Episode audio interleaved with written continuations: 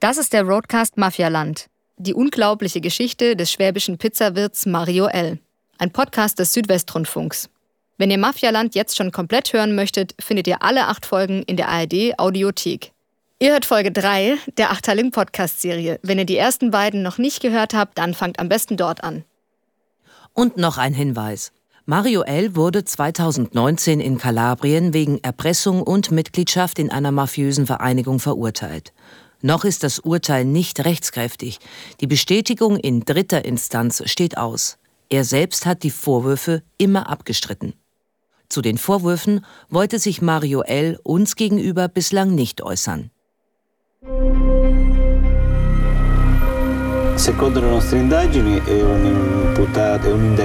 Der Mann, der hier spricht, ist wahrscheinlich Italiens meistbewachte Person, Oberstaatsanwalt Nicola Gratteri. Und wenn der im Auto sitzt, da fliegt ein Helikopter über ihm. Mhm. Ja, der ist ständig umgeben von Personenschützern. Ja, und warum? Er jagt die Mafia, also jagt die Mafia ihn auch. Mehrfach schon haben Mafiosi versucht, ihn oder Mitglieder seiner Familie umzubringen. Und genau der Mann, Italiens Mafiajäger Nummer 1, sagt 2019 in einem Interview mit dem SWR das hier über einen, den wir sehr gut kennen. Perché diciamo il dominus del gruppo di italiani in Germania. Er ist von herausragender Bedeutung und er ist sozusagen der Kopf der italienischen Gruppe in Deutschland. Der Pizzabäcker Mario L. soll, so sagt es Nicola Crateri, also der Kopf der Drangheta in Deutschland sein. Das ist schon eine echt harte Nummer. Unseren Ermittlungen zufolge ist Mario L. ein wichtiger Beschuldigter, weil er eine zentrale Aufgabe in Deutschland hatte. Er hat das illegale Geschäftsmodell für Deutschland entwickelt. E der Staatsanwalt hält Mario L. also für den Strippenzieher einer illegalen Masche. Genau für die ist er ja dann 2018 im Rahmen der Operation Styx auch verhaftet worden. Und Nicola Grattieri saß Mario L. im Gerichtssaal in Catanzaro gegenüber. Wenn uns einer sagen kann, was die italienische Staatsanwaltschaft Mario L. genau vorwirft, dann er. Stuttgart ist eines der Bollwerke der Drangheta in Deutschland. Ja. Und Teil der Drangheta soll auch er sein, der sympathische Pizzabäcker Mario L. Später, das war 95, mhm. ist er ja tatsächlich in Handschellen abgeführt worden. Aber von den Italienern. Aber verurteilt wurde er damals nicht. Man sagt sich, er hat den Beinamen der Unberührbare. Mario Mario L. wurde verurteilt, weil er Mitglied des Pharao Marincula-Clans sein soll. Und er soll nicht nur irgendein Mitglied sein. Mario L. soll maßgeblich die Geschäfte in Deutschland gelenkt haben. Jetzt im Arrest macht er aber was ganz anderes. Und der zu Hause, der bügelt, der wäscht die Tischdecke, macht alles selber. Ich habe ein Angebot, das du nicht ablehnen kannst. Eine Korb voll Buntwäsche. Wir machen uns auf die Reise. Von Baden-Württemberg nach Venedig. Also so groß ist ja Venedig nicht, aber diese ganzen Gässchen. Bis in den hintersten Winkel von Kalabrien. Alter, was das hier für eine Straße mhm. ist. Eine gefährliche Geschichte hier. Ich bin Birgit Tanner. Und ich Helena Piontek. Das ist der Roadcast Mafialand. Die unglaubliche Geschichte des schwäbischen Pizzawirts Mario L., ein Podcast des Südwestrundfunks. Folge 3: Die Netzwerker.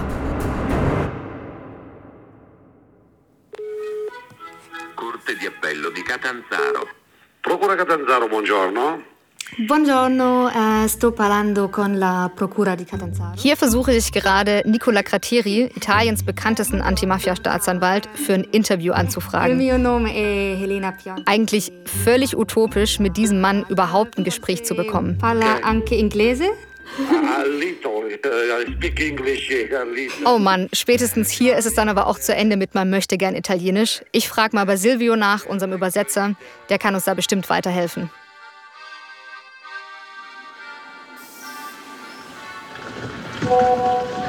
Hallo Helena, ich bin in Venedig gelandet und gefühlt bei Brücke 379. Wo wollen wir uns denn nachher treffen?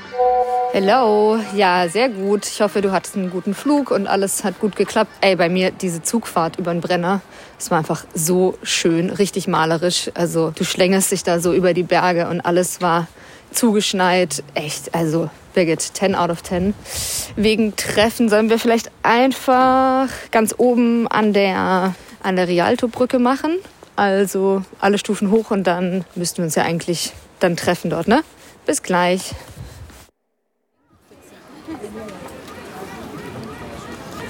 Hello, Helena. Birgit, hi. Das Erste, was ich in Italien machen muss, ist immer einen Kaffee trinken. Wo gibt's Ja. denn hier was? Ja, brauche ich auch. Guck mal, da vorne sieht's. Hier gibt's auch überall Kaffee. Lass mal da vorne reingehen. Gut.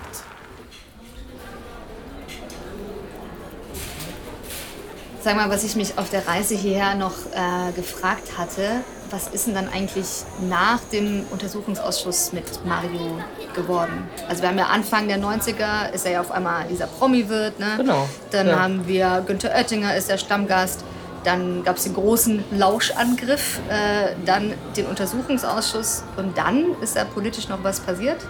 Es ist politisch überhaupt nichts passiert. Es war der Untersuchungsausschuss und in Richtung Mafia ist da eigentlich überhaupt nichts mehr passiert. Ja, und das Interessante ist ja, er ist ja dann ein bisschen später, das war 95, ist er ja tatsächlich in Handschellen abgeführt worden. Aber von den Italienern. Ach krass. Und damals haben Ja, die warum? Italiener ihm vorgeworfen, dass er zusammen mit der Mafia-Familie Ferrao Marincola ähm, Geldwäsche betrieben hat und eben Unterstützung der Mafia. Ach was. Ja, Ja, aber ja. das sind doch dann genau die gleichen Vorwürfe wie 2018 bei Stice. Ja, also das waren, wie viele sind da dazwischen? 23, 23, Jahre? ja. Ja, genau. Äh, Aber sie haben damals schon ihn abgehört Mhm. und ähm, haben da wohl auch mitgehört, wie er mit dem Chef des Clans, mit dem Giuseppe, Giuseppe Farao, ja. äh, telefoniert hat. Und da gibt es ein ganz spannendes Zitat aus dem Untersuchungsbericht. Und zwar Von steht damals, da, hm. ja genau, zwischen Italien und Deutschland werden Drogengeschäfte auf breiter Ebene abgewickelt und an der Spitze dieses Geschäfts befinden sich die Pharaos. Wobei M, also unser Mario Und, ja, L, ja, die Schlüsselperson darstellt. Hm, krass. Tatsächlich war der Mario L. damals, 1995, nach acht Monaten wieder frei. Ja, und weißt du warum? Das waren Verfahrensfehler. Äh, In Stuttgart hat es dann wieder eine Willkommensfeier gegeben. Ja. Haben sie alle gefeiert, dass der Mario wieder da Wieder ist. da ist, okay. Genau. Und dann ist er aber ein Jahr später in Italien schon wieder auf der Echt? Anklagebank. 96 schon wieder. Ja, ja, also der hat mit den italienischen Justizbehörden hat er quasi schon fast ein freundschaftliches Ja. Verhältnis in den 1990er Jahren. Und dann wieder Verfahrensfehler oder was? Nee, äh, sie konnten ihm nichts nachweisen dann am Ende und nach drei Jahren wurde er dann 99 in Italien komplett von diesen Vorwürfen freigesprochen.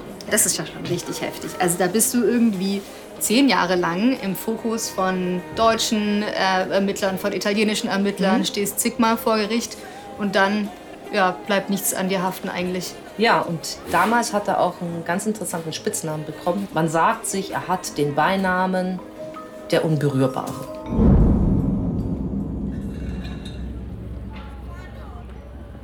Gut, dann lass uns los. Wir haben um 14 Uhr einen Termin mit Petra Reski. Los geht's. So, 10 Minuten noch. Hoffentlich finden wir das. Also So groß ist ja Venedig nicht, aber diese stimmt. ganzen Gässchen hoch, runter, dann wieder hier durch eine Gasse, die vielleicht einen halben Meter breit ist. Das ist schon eine Herausforderung. Bin ja mal gespannt, wo die überhaupt wohnt, ja. Ja, es ist echt, also jetzt hier im Dezember ist er wahrscheinlich so leer wie sonst nie in Venedig, ne? Aber irgendwie, Auf jeden Fall. irgendwie hätte ich jetzt, also so in meiner Vorstellung, dachte ich gar nicht, dass überhaupt noch Leute so mitten in Venedig wohnen. Ja, aber. Tourismus ist ja ein Riesenproblem hier. Ja, da hat sie auch mal ein Buch Mit drüber geschrieben, ne? dass das echt Ja, und diese, diese Schiff. kaputt macht. Aber sie hat ja eigentlich auch noch andere Bücher geschrieben, ne? Über Ja. die Mafia. Eigentlich kenne ich sie ja genau als so die Grande Dame der Mafia-Berichterstattung. Ja, Die ist ja. auch schon ewig dabei. Ja, seit 89, ne? Aber ich hoffe ja, dass die mir mal erklären kann, wie diese Drangitter eigentlich funktioniert. Weil irgendwie blicke ich da noch nicht so dahinter. Da, da. Hier scheint ein Wohnhaus zu sein. Ach, guck mal, da ist sie. Ja, steht mit vollem Namen da. Ja, zweiter Stock.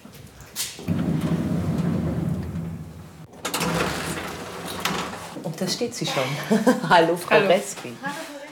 Vor uns steht eine schlanke blonde Frau, schwarzes Kleid, schwarze Stiefel, kurze blonde Haare. Und Petra Reski sieht eigentlich so aus, als würde sie gleich ins Theater gehen. Ja, stimmt. Äh, ihre Wohnung liegt mitten in Venedig, direkt am Kanal. Also sie kann quasi direkt von ihrem Balkon in eine der vorbeifahrenden Gondeln hüpfen. Für unser Gespräch serviert sie uns Tee und ab und zu pfeift draußen auf dem Wasser so ein Gondoliere rum und um uns herum stehen wirklich stapelweise Bücher. Wie geht's der Mafia heute? Bestens. Besser denn je. Auch in Deutschland? Absolut. Also es ist ja keine Gefahr in Sicht. Keiner, der sie jagen würde? Nee. Ich glaube, da muss man in Deutschland manche zum Jagen tragen. Stuttgart ist eines der Bollwerke der Drangheta in Deutschland. Ja. Man muss dann wieder zurückgehen in die 60er Jahre, als sie Mitte, Ende der 60er Jahre gekommen sind im Gefolge der Gastarbeiter nach Deutschland. Und da sind sie gekommen in die Industriezentren, also Ruhrgebiet, äh, München wegen BMW und so weiter und die Automobilindustrie dann eben halt an Stuttgart. Das ist alles. Ne? Und so kamen sie dahin. Und dann haben sie sich dann eben bestens da eingerichtet. Und dann ist es so, wenn sie einmal da sind und zumal dann auch noch die äh, Gegebenheiten dann so positiv für sie sind, weil Stuttgart ist eine der wohlhabendsten Städte in Deutschland, dann läuft das natürlich gut. Ja, und dann haben sie ja schon in den Ende der 60er, Anfang der 70er ja schon auch ihre Entführungsgelder da in Deutschland investiert. Also die Entführungsgelder, die waren sowas wie das Startkapital der Drangheta. In den 60er und 70er Jahren, da verschwinden in Italien reihenweise Menschen, teilweise ganz normale Bürger, aber meistens jetzt schon eher solche, bei denen man auch Geld vermuten konnte. Und die wurden alle von der Drangheta entführt. Und dann kam natürlich die Lösegeldforderung. Ja, und da gab es eben diesen berühmten Fall des Milliardärserben John Paul Getty. Und sein Großvater, der wollte ja das Lösegeld nicht bezahlen. Das war eine ganz, ganz schlimme Geschichte. Genau, das war 1973. Der junge Getty war da gerade mal 16, als er in Rom entführt wurde. Und das ist echt auf vielen Ebenen eine ganz, ganz grausame Geschichte. Weil der reiche Großvater hat sich ja geweigert, das Lösegeld von 17 Millionen US-Dollar zu bezahlen. Und daraufhin haben die Mafiosi dann dem Jungen das Ohr abgeschnitten und das an eine Zeitung geschickt. Und die haben den fast ein halbes Jahr lang ging das, haben die den in einer, in einer Kiste gefangen gehalten, bis sie ihn dann doch gegen eine geringere Summe freigelassen haben. Aber ja, also das Leben für diesen Getty war damit eigentlich vorbei. Ja, und der war ja auch nicht der Einzige. Das mit den Entführungen damals ging echt Schlag auf Schlag. Die haben damals damit unglaublich viel Kohle gemacht. Und dieses ganze Geld, das musste dann ja natürlich irgendwo reingewaschen werden. Und da finden sie ja in Deutschland natürlich einen idealen Markt dafür. Also die Entführungsgelder sind sicherlich ein Grund, warum die Drangheta so mächtig werden konnte. Ein anderer Grund ist aber natürlich auch die Struktur der Drangheta selbst.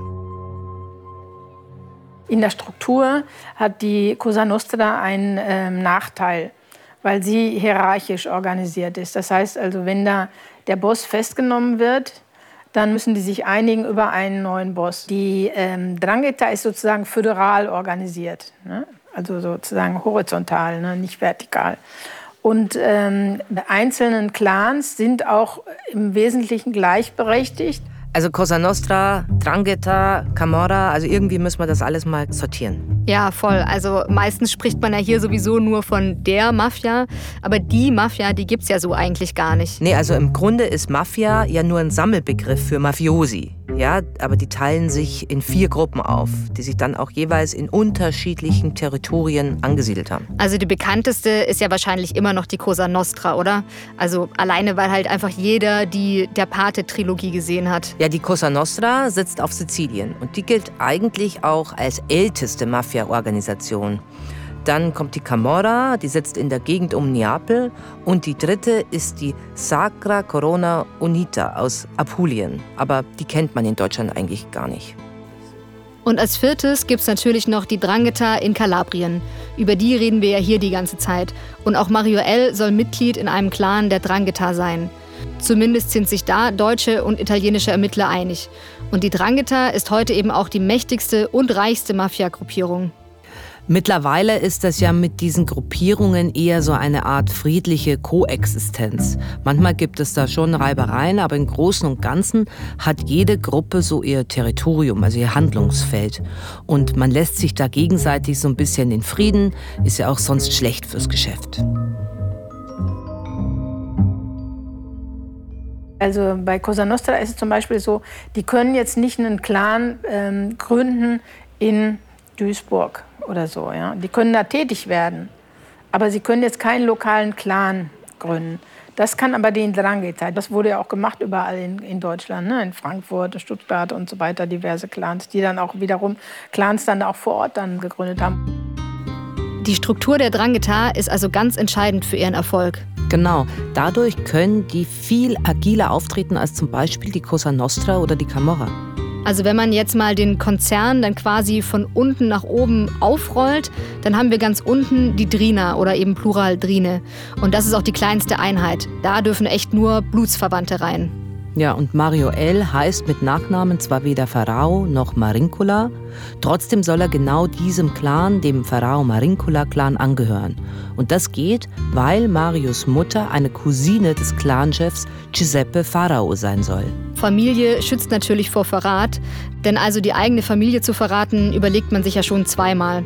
Um dann noch stärker zu werden, können sich verschiedene Drine wiederum in Lokali zusammenschließen, also quasi ein Regionalverbund.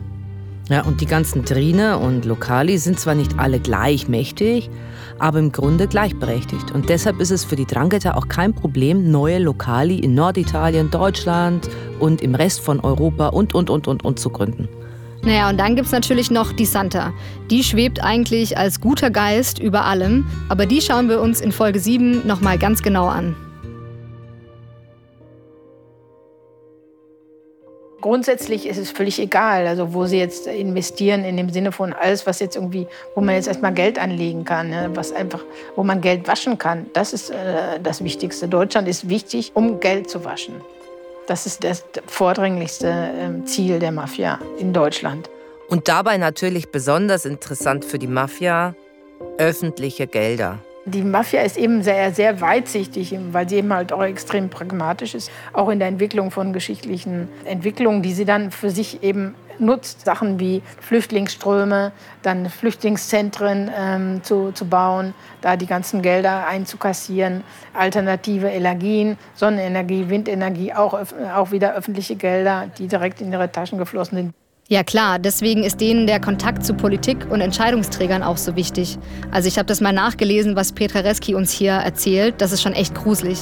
Also schon Jahre bevor 2015 in Deutschland Geflüchtete ankamen, hatte die Mafia in Italien und anderen EU-Staaten ja scheinbar unattraktives Bauland und leerstehende Hallen aufgekauft. Und als dann tatsächlich ganz schnell ganz viele Menschen untergebracht werden mussten, brauchte die Mafia eigentlich nur noch die Hand aufhalten. Und den massiven Missbrauch mit Corona-Testzentren, den haben wir ja auch noch alle gut im Gedächtnis. Das ist genau die Art von Krisensituationen, bei der normalerweise die italienische Mafia ganz vorne mit dabei ist. Und selbst unser einfacher Pizzabäcker Mario aus Weil im Dorf soll nach Aussage eines Ermittlers ab 2010 an mehreren Firmen für erneuerbare Energien in Baden-Württemberg beteiligt gewesen sein. Also wenn das stimmt, muss man sich ja schon fragen, wie kommt denn jemand, der angeblich kaum schreiben und lesen kann, an sowas? Was mich aber dabei ärgert ist, wo öffentliche Gelder abgezwackt werden, entsteht natürlich auch ein immenser gesellschaftlicher Schaden. Um jetzt mal ein banales Beispiel zu nehmen, du hast jetzt irgendwie einen redlich arbeitenden Bauunternehmer und dann hast du eine Ausschreibung, das wird ja europaweit ausgeschrieben. Dann können irgendwie also sämtliche Unternehmen da versuchen, ihre Vorschläge dann abzugeben. Und du kannst eben halt äh, diese Angebote, die die Mafia macht, eben halt mit legalen Mitteln nicht unterstreiten. Das heißt also folglich, diese Dumpingpreise, die dann gemacht werden können von einem Mafia-Unternehmen, können eben von einem legal arbeitenden ähm, Bauunternehmer kriegen das nicht hin. Also weil eben eine äh, Tonne Stahl, eine Tonne Holz und so weiter auf dem äh, internationalen Markt einen Durchschnittspreis hat, den du mit legalen Mitteln nicht unterstreiten kannst. Das heißt also, der wirtschaftliche Wettbewerb wird eliminiert. Das ist eine, eine, Geschichte, die sich in Italien schon ewig praktiziert wird und die wird jetzt eben halt auch, die wird europaweit eben halt praktiziert. In Deutschland fragt sich ja keiner, warum dauern diese ganzen äh, Großprojekte so lange. Ja. Ja, warum dauern die so lange? Das ist das größte Problem eigentlich. Für die Mafia ist der größte Stress, ist das Geld zu waschen. Ja? Das ist ein Riesenstress. Ja? Das sind so Alltagssorgen der Mafia. Ja, die haben auch oft das Pech gehabt, dass das Geld dann verfault ist, wenn sie das irgendwie eingegraben haben irgendwo. Ne? Also in Einmachgläsern gab es das mal, hat mir Margarateri erzählt. Oder dann irgendwie, weiß ich nicht, ich will nicht sagen eine Million, aber schon ziemlich viel Geld verfault ist.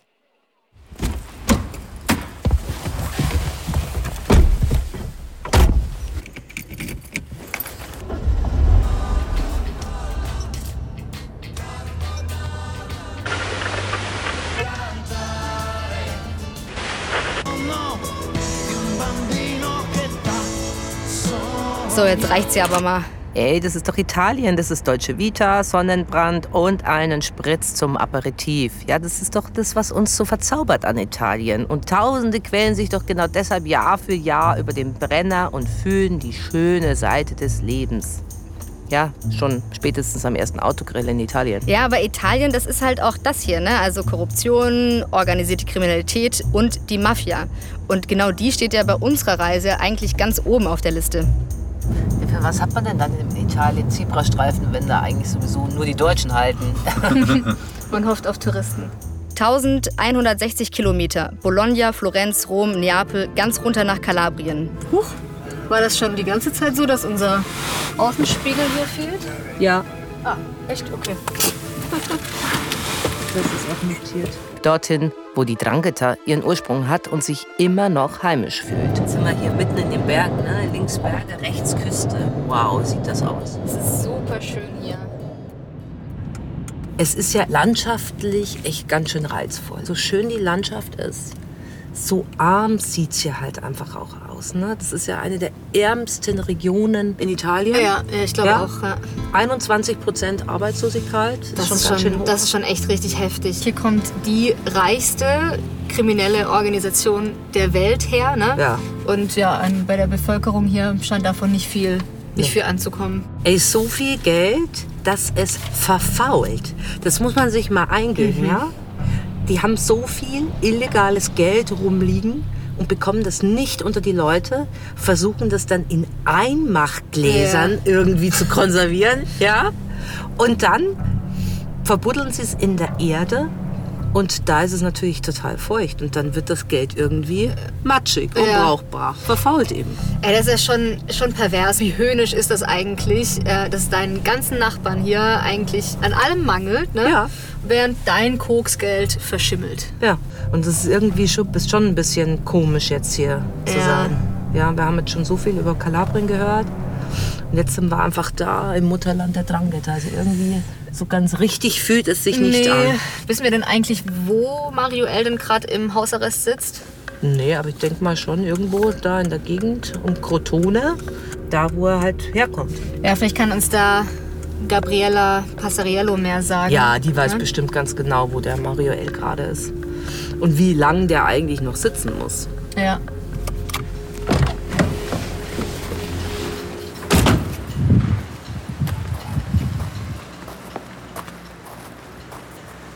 Hier laufen wir gerade in das Redaktionsgebäude von Calabria Sette. Das ist ein Online-Magazin in Catanzaro. Eh, siamo alla televisione tedesca per un'intervista. Und dort wollen wir Gabriella Passariello treffen. Die berichtet seit über 20 Jahren ausschließlich über die Drangheta. Buongiorno. Und die Gabriella, die lebt sehr zurückgezogen. Ne? Als Reporterin mhm. vor Ort ist sie ständiger Gefahr ausgesetzt und anders als bei Staatsanwälten gibt es ja für sie kaum Schutz. Ja, das ist echt unglaublich, was sie da jeden Tag riskiert. Buongiorno. Hallo, buongiorno. Ja, die Gabriella, Birgit, wie würdest du die beschreiben? Total freundliche Frau, freundliches Lächeln, blonde, schöne Haare, lang. Ja, sie hat ein schönes geblümtes Kleid an. Und sie ist eigentlich eine total elegante Erscheinung und ist aber schon so eine gestandene Journalistin. Ne? Die, hat schon, die hat schon was drauf. Und man merkt sofort, die lebt für das, was sie tut. La Cosca Farao Marincola è una der Pharao Marincola-Clan, erklärt uns Gabriella, ist sehr mächtig. Der Hauptsitz ist zwar in Chiro, aber von dort hat der Clan längst seine Geschäfte expandiert. Also Lombardei, Venedig, Emilia-Romagna, sogar bis ins Ausland nach Deutschland. Mario L. wurde verurteilt, weil er Mitglied des Pharao Marincula-Clans sein soll. Und das Gerichtsurteil, erklärt uns Gabriela, das ist noch nicht in letzter Instanz bestätigt. Anders als in Deutschland braucht es dafür die Bestätigung in drei statt wie bei uns in zwei Instanzen. Und in erster Instanz wurde Mario L. zu zehn Jahren und acht Monaten verurteilt und in zweiter schrumpfte das dann auf acht Jahre und acht Monate. Und wann das dritte Urteil gefällt wird, das ist einfach noch nicht klar ipotesi accusatoria. E io credo che lui questo sequestro für Mario L. gilt also formell weiter die Unschuldsvermutung. Im Schuldspruch der ersten zwei Instanzen wurde er nach dem italienischen Antimafia-Paragraphen 416 bis verurteilt. Und das ist eigentlich ganz spannend. Denn der zielt einerseits auf die Mitgliedschaft in der mafiösen Vereinigung ab, andererseits ermöglicht der aber auch, Vermögen festzusetzen. Im Fall von Mario L. waren das über drei Millionen Euro in Italien. Und auch in Deutschland hätte man eigentlich nach dem Schuldspruch bereits Vermögen oder Immobilien von Mario festsetzen können. Bislang ist es aber nicht passiert. Und alleine der Wert der Beschlagnahmungen, sagt Gabriela, zeigt die Schwere der Verbrechen, die er begangen haben soll. E Styx ist eine sehr wichtige Operation und es war eben bis zu diesem Jahr der größte und erfolgreichste Schlag gegen die Drangheta und alle waren total glücklich, sagt Gabriella, dass endlich etwas gegen die Drangheta passiert. Ja, und dass alle glücklich waren, das ist nichts, was Gabriella einfach so dahinsagt. Auf Social Media gibt es zig Videos, die zeigen, wie Menschen in Italien, wenn ein Schlag gegen die Mafia geglückt ist, spontan vor die jeweilige Polizeistation oder das Gericht ziehen und minutenlang applaudieren. Ja, und unter den Videos, da kommentieren dann tausende weitere Menschen und danken den Staatsanwälten und Carabinieri für ihre Arbeit. Also es hat mich ja schon ein bisschen überrascht, ähm, dass Mario L. auch hier in Kalabrien echt gar kein Unbekannter ist. Ne? Also es gibt mhm. hier so viele Mafiosi und trotzdem wusste Gabriella sofort, wer er ist. Und die Gabriella, die war sich aber in einem total sicher, nämlich dass diese Haft seinem Ruf eigentlich nur mhm. gut tut. Ja? ja, klar. Mit 67 bist du ja so als mutmaßlicher Mafioso, bist du jetzt ja auch noch nicht wie sonst so eigentlich im Renteneintrittsalter. Genau, und wer schweigt, der steigt halt mhm. weiter auf. Ja, klar. Ja, aber trotzdem hat die Operation Stiche, die Drangheta mhm. und den ganzen Pharao Marincula Clan ganz empfindlich getroffen. Ja, total. Die Hälfte ist ja echt eingebuchtet jetzt gerade, ne?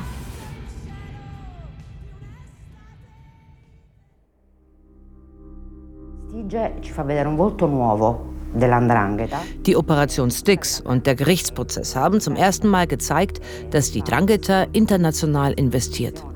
Andere Mitglieder des Pharao-Clans viel weiter unten in der Hierarchie, die machen die Gewaltverbrechen. Aber die ranghohen Mitglieder, zu denen die Ermittler auch Mario L. zählen, die beschäftigen sich dann nur mit Geldwäsche und das machen sie in Deutschland oder in Norditalien. Ja, wirklich optimistisch blickt Gabriella nicht in die Zukunft. Eh, in Wahrheit, sagt sie, will Italien gar nichts verändern. Gratteri hat schon viel gemacht, die Geschäfte der Drangheta offenzulegen und auch zu zerschlagen. Aber wenn ihn die Politik nicht mit besseren Gesetzen unterstützt, wird er das alleine nicht schaffen. Leider, sagt sie, fehlt es immer noch am politischen Willen. Und das ja eigentlich wie bei uns. Seit 20 Jahren erst spricht man in Kalabrien auch im Fernsehen ganz offen über die Drangheta. Davor hat man eigentlich die Leute glauben lassen, dass die Drangheta gar nicht existiert. Ja, und jetzt gehört sie zum täglichen Brot. Aber im Rest von Italien oder in Deutschland, da hat Gabriella den Eindruck, da wird die Drangheta totgeschwiegen. Si mettesse tutto quanto a tacere.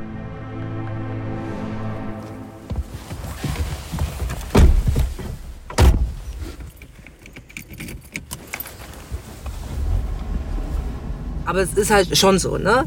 Die Operation Stiche wird als großer Erfolg mhm. gefeiert. Ja, und es gab ja auch unendlich viele Verurteilungen in den ganzen Monaten und Jahren, seit es jetzt, jetzt läuft. Ja. Aber die Drangheta, die sitzt ja in Kalabrien immer noch ziemlich fest im Sattel. Voll, ja. Und ich meine, Mario L. könnte ja theoretisch zumindest auch diesmal wieder mit einem Freispruch davonkommen. Mario Els ehemaliger Kellner Carlo, den habt ihr ja in der letzten Folge schon kennengelernt, der spricht ja immer noch sehr positiv über seinen damaligen Chef. Vielleicht weiß er ja, wie es um ihn steht. Aber darf der eigentlich gerade zu ihm Kontakt haben? Ja, ja, ich habe Kontakt. Im Sommer habe ich auch gesehen, ein paar Mal, aber du das nicht so oft. Aber das ist, äh, wie sagen wir, domiciliare, Hausarrest. Wie lange muss der Mario noch zu Hause bleiben? Oh, weiß man nicht. Jetzt ist äh, Gericht, Und was ist da jetzt für eine Gerichtsverhandlung? was, wie weitergeht. Guten Morgen, um 7 Uhr. Guck. Buongiorno, Kaffee trinken. Also da sitzt er mit uns in seinem Imbiss und scrollt da die Nachrichten durch, die er mit Mario Mhm. L. schreibt. Vom Balkon hast du. Aber da war immer Kontrolle. Darfst nicht rein, darfst nicht raus. Aber besser so und nicht in Sardinien. Auf Sardinien war Mario L. nämlich im Gefängnis, bevor er dann in den Hausarrest wechseln durfte.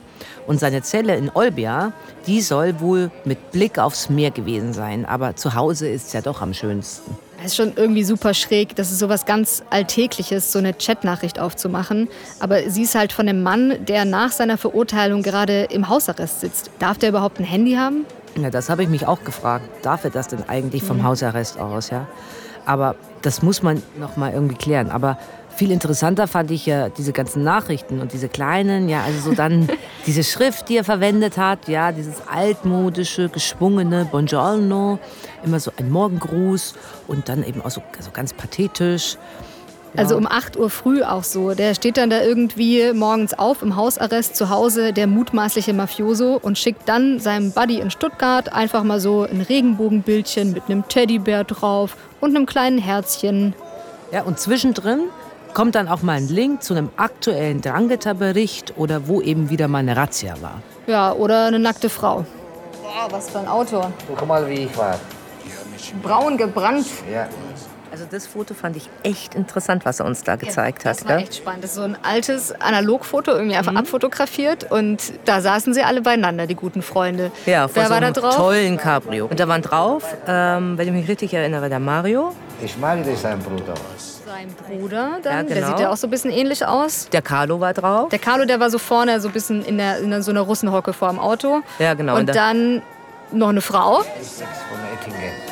Ah, die Blonde. Ah, okay.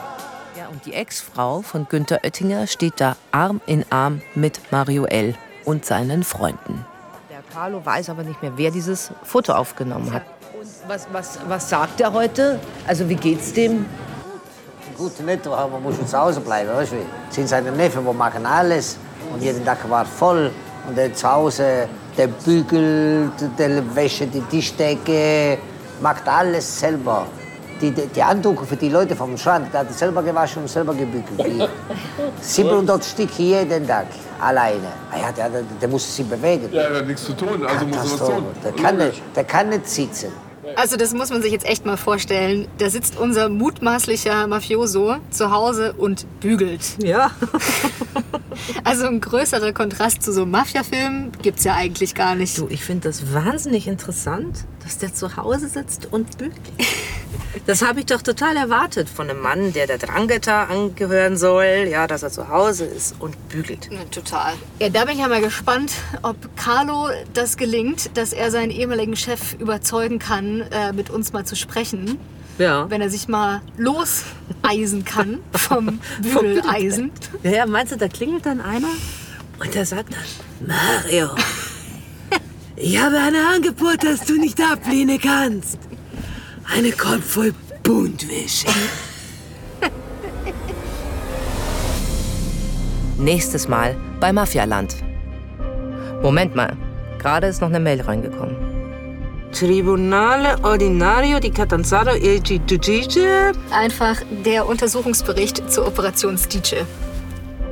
Bei einem Verkaufspreis von 100.000 Euro kommt man sicherlich dann auf einen Reingewinn von 85.000 Euro. 85.000 Euro. Pro Auto. Und das ist man ja nicht nur einmal. Aber in diesen Mandarinenkisten waren eben nicht nur Mandarinen, wie sollte es auch anders sein, sondern auch Geldscheine und zwar bündelweise. Ja. Und dann, nach getaner Arbeit, was machen Mafiosi dann? Sie gehen in Puff. Hier. Ja, irgendwie muss man Also- sich ja auch erholen nach so einem Einsatz. Mafialand. Die unglaubliche Geschichte des schwäbischen Pizzawirts Mario L. ist eine Produktion von 190p im Auftrag des Südwestrundfunks. Executive Producer sind Saha Essler und Oliver Miske. Redaktion SWR Stefan Orner und Manuel Dörflinger. Gesamtleitung SWR Carola Oldenkott. Skript und Dramaturgie Helena Piontek und Birgit Tanner. Producerin Laura Freialdenhofen. Schnitt und Sounddesign Jonas Knopf und Jonas Hipper. Musik Felix Schneider. Danke an Jakob Baumer für die dramaturgische Beratung und an Marie-Claire Schneider für die Bereitstellung des Archivmaterials. Und vielen Dank auch an unsere italienischen Kollegen Silvio Motta und Carmen Te. Ich bin's nochmal, Helena. Falls ihr noch eine Empfehlung zum Weiterhören braucht, hier habe ich was für euch. Kannst du dich noch erinnern, wann du das erste Mal darüber nachgedacht hast, Polizist zu werden? Na, eigentlich schon als Kind. Also als kleines Kind wollte ich entweder Rennfahrer werden oder ich wollte Polizist werden. Der, der da spricht, das ist Rolf L., den alle aber nur Lubi nennen. Charmanter Typ. Ein Polizist wie aus dem Bilderbuch. Ich war selber ein Arbeitstier. Ich musste auch immer mit dran. Und ich habe dann auch immer gesagt, ich komme mit zur Festnahme raus. Lubi ist Teamführer der Brennpunktstreife im Görlitzer Park, dem vielleicht bekanntesten Drogenumschlagplatz der Republik. Um zum Beispiel so, so nah wie möglich an jemanden ranzukommen, zieht man sich eine Perücke auf, setzt sich eine Sonnenbrille auf, zerfetzte Hosen, alte Klamotten. Keiner nimmt so viele Drogendealer fest wie Lubi. Und eine Beförderung, die scheint zum Greifen nah. Wäre da nicht ein entscheidendes Problem? Die erste Line. Das muss so vor zehn Jahren gewesen sein. Von Studio Bummens und dem SWR. Lubi. Ein Polizist stürzt ab. Die wahre Geschichte eines Drogenfahnders, der die Seiten wechselt. Alle Folgen ab dem 27. April exklusiv in der ARD Audiothek. Und ab dem 4. Mai immer donnerstags überall, wo es Podcasts gibt.